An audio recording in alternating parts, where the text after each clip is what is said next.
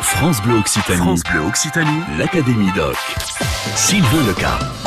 L'Académie Doc se balade toute l'année dans la région, vous le savez. Cette semaine, nous avons pris la direction de Mirepoix, en Ariège. Nous allons, euh, comme à chaque fois, ensemble découvrir celles et ceux qui font vivre ce territoire. Et pour ouvrir la semaine, nous allons ensemble découvrir cette cité médiévale en compagnie de notre invité du jour, Émilie, guide conférencière à l'Office du tourisme du pays de Mirepoix. Bonjour Émilie. Bonjour. Vous nous faites euh, découvrir cette charmante commune. Nous sommes là quasiment sur la, la place centrale euh, de Mirepoix. C'est ça, on est sur la, la place de la, de la, cité médiévale, de la Bastide de Mirepoix, donc la place centrale en effet euh, de la ville de Mirepoix. Là, on voit énormément de maisons à colombage avec, comment on va dire, dessous? Ce sont des couverts. On appelle ça des couverts, voilà. Alors euh, on est sur le, le, côté typique en fait euh, d'une bastide, la place centrale, euh, des, des, maisons à pans de bois et des couverts en bois. Ça c'est une, une, des particularités de, de, la cité de Mirepoix, d'avoir conservé en fait cet ensemble de bois. Donc les couverts en fait ils sont, ils datent du 15e siècle. Au départ, euh, cette ville a été construite à la fin du XIIIe siècle et la place n'avait pas de, les maisons n'étaient pas euh, avec des couverts. Et pour euh, favoriser le commerce, les échanges, en fait, la vie économique en toute saison, au XVe siècle, on décide en fait de construire ces couverts. Et aujourd'hui, on le voit encore, hein, euh, la, la, place est très commerçante et les couverts font euh, vraiment partie du commerce, en fait. C'est-à-dire que tous les commerçants sortent leurs marchandises en toute saison, sous les couverts. Et il faut bien imaginer que quand ils ont tout rentré à l'intérieur du magasin, on ne peut plus y rentrer. Oui. Hein voilà. Donc il y a le passage pour les, les, piétons en fait sous le couvert Ouais. et les marchandises qui sont en permanence en fait et les terrasses de café évidemment, mais euh, les marchandises qui sont toute l'année dehors, hein, comme euh, comme au 15e siècle en fait. Hein. Vous venez de me dire que la construction euh, de Mirepoix date de la fin du XIIIe. Ça veut dire que la ville était ailleurs avant? Oui, la ville était en fait Mirepoix est au est euh, sur les berges de l'Ers, la rivière l'Ers. Euh, Mirepoix était de l'autre côté en fait, hein, euh, de, sur l'autre rive. C'était une ville castrum. On a une, une, trace de cette ville dès le Xe siècle et cette ville a été euh, en fait détruite par une catastrophique inondation à la fin du XIIIe siècle. Alors en fait cette inondation c'est pas juste une crue de l'Ers. Hein. Vous imaginez bien qu'une crue de l'Ers historiquement, euh, un, une ville qui est au bord d'une rivière est habituée à vivre avec euh, avec les crues de la rivière. On n'en parlerait pas au XXIe siècle. En fait cette euh, cette crue elle est liée à l'assèchement des lacs et des marais de cette époque-là et notamment du lac de Puy-Vert donc qui est euh, à une trentaine de kilomètres de la ville de Mirepoix.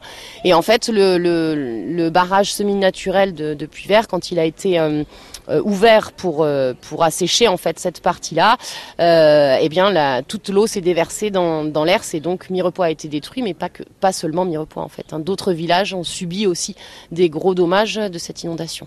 Avec de grosses pertes humaines, je crois d'ailleurs. Hein. Alors pour Mirepoix, oui, la moitié de la population a péri dans l'inondation. Vous aussi, vous aussi, rejoignez l'Académie Doc. Nous découvrons aujourd'hui le village de Mirepoix installé en Ariège, à la limite d'ailleurs avec le département de l'Aude, plus au nord. Notre invité est guide conférencier à l'Office de tourisme de Mirepoix. Émilie, tiens, pourriez-vous nous parler de cette cathédrale de, de Mirepoix qui, euh, qui lui vaut quand même un beau palmarès oui, alors c'est vrai qu'on a tendance à dire cathédrale. En fait, si on veut être précis, c'est l'ancienne cathédrale, cathédrale, parce qu'il n'y a plus d'évêque à Mirepoix. Ah.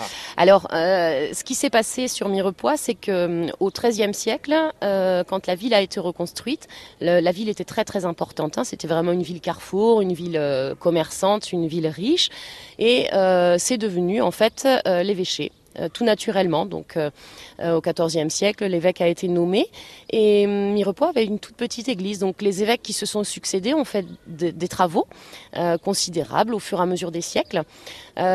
Au début du XVIe siècle, on a euh, un évêque qui va faire de très très gros travaux. Alors, je vais vous dire son nom, oui. c'est l'évêque Philippe de Lévis. Il y a de la famille un peu. C'est ça, la ville est bien gardée. Son frère, qui est un grand bâtisseur aussi, hein, on en entend beaucoup parler sur le château de la Garde, qui est non loin de Mirepoix. Mmh. Euh, donc, son frère est seigneur euh, donc, du fief de Mirepoix. Lui est évêque ici à Mirepoix. Et c'est lui notamment qui va ériger le clocher à 61 mètres de haut. Donc, clocher tout en pierre, euh, qui est le clocher le plus haut d'Ariège et une nef très large. alors, la nef de, l'ancienne cathédrale de Mirepoix, en effet, est, très exceptionnelle.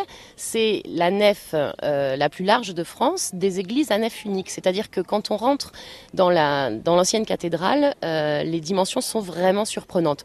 C'est une église qui n'a pas de bas-côté, donc avec euh, la possibilité pour le clergé de surveiller toutes ses ouailles. Voilà, pas de pas d'angle mort en fait. donc on va pouvoir vraiment surveiller tout le monde. Et on a une nef donc qui fait 21 euh, mètres 60 de large.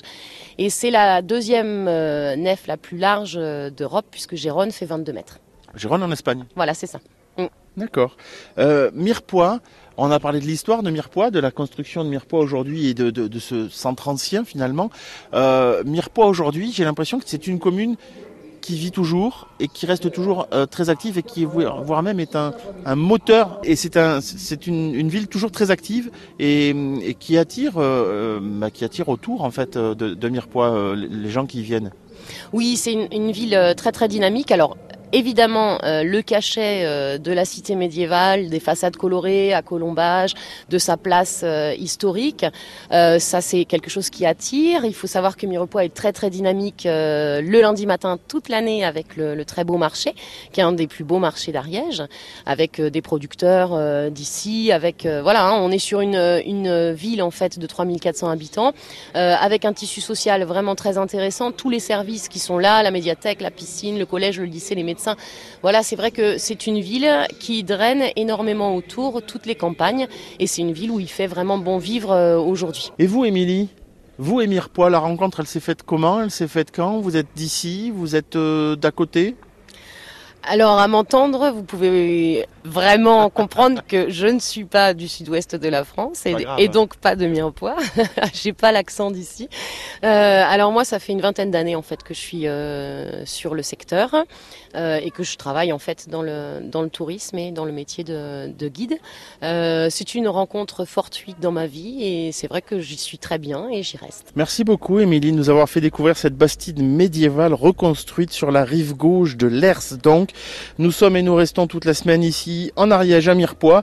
Et demain, nous avons rendez-vous avec la présidente du festival de, marionnettes, le MIMA, justement, puisqu'on parlait d'animation ici, euh, c'est au mois d'août. On en parle demain donc sur France Bleu Occitanie. À demain. L'Académie Doc sur France Bleu Occitanie.